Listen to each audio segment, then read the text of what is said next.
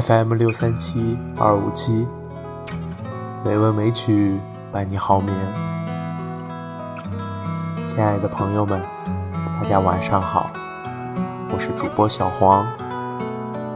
今天是二零一八年四月十日，欢迎您如期来到《美文美曲》第一千二百六十一期节目。今天我想与大家分享的文章是。一只等人的猴子，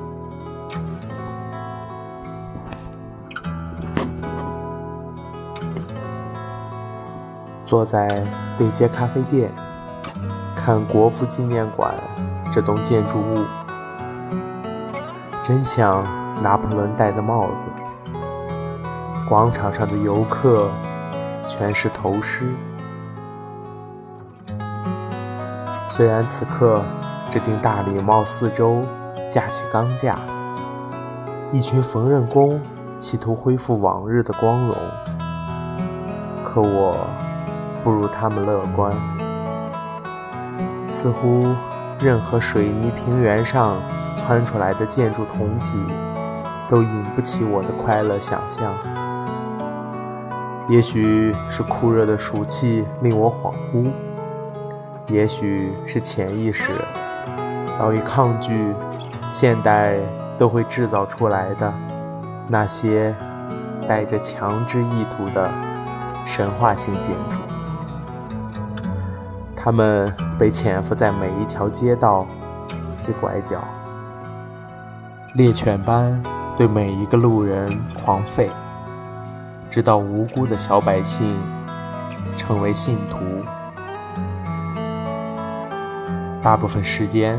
我驯服的成为信徒甲、群众乙或市民丁，但某些时刻，我依然固执地躲在多肉植物叶里，说着仙人掌语言，像猴子般对敌人丢掷香蕉，来对抗城市的一切。我善于。用想象揶揄朝他们吐舌头，却不知不觉成为一只剃了半边毛的都市猴子。当我田里所剩不多的尊贵兽毛时，竟发觉连舌头也分叉了。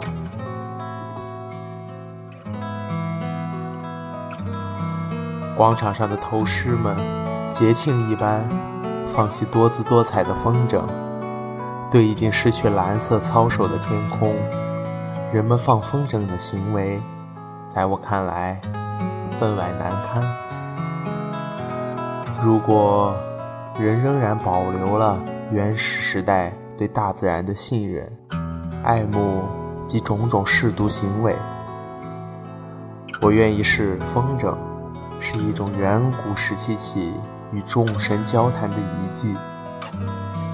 然而，庞大的现代建筑取代了大自然的权威，人对已经逝世的王朝的眷爱，除了徒增悲哀，又能换回什么？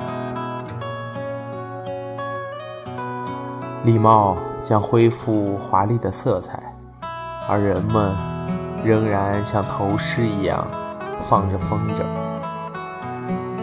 我桌上的咖啡已经续过杯了，也很明白等待的人不可能来。我与他都没有错。这个约会的时间地点远不在家的咖啡馆。早上，当我提早赶到约会地点，那家馆子挂出了。内部整修、暂停营业的告牌。我既不愿哭站街头等人，也不肯在精神上做一个失约的人，遂走进这家咖啡馆，心想：如果他也发现国父纪念馆像一顶拿破仑帽，不难发现我正隔着落地玻璃窗朝这个城市吐舌头。令我哀伤的是，所有经过窗前的人，除了抛来比看一只剥香蕉的猴子稍微温和的眼光之外，不能沿着我的光柱欣赏大礼帽，以及那群快乐的头狮。我有点孤单了，在戒备森严的水泥针夜里，像我这样失去半边兽毛的猴子，或许应该戒掉丢着香蕉的坏习惯。我是否应该慎重考虑剃去剩余的毛发，向多肉植物告别，然后时间回到今天早上。我乖乖站在暂停营业的告牌下等人，像我们常常看到的负责任的使命。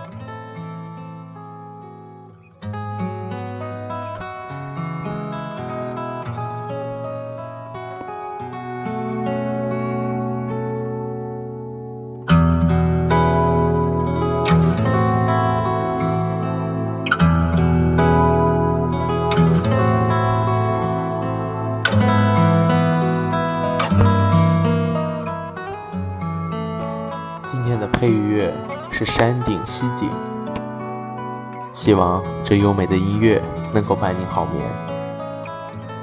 今天的节目就到这里了，感谢您的收听，亲爱的听众朋友们，大家晚安。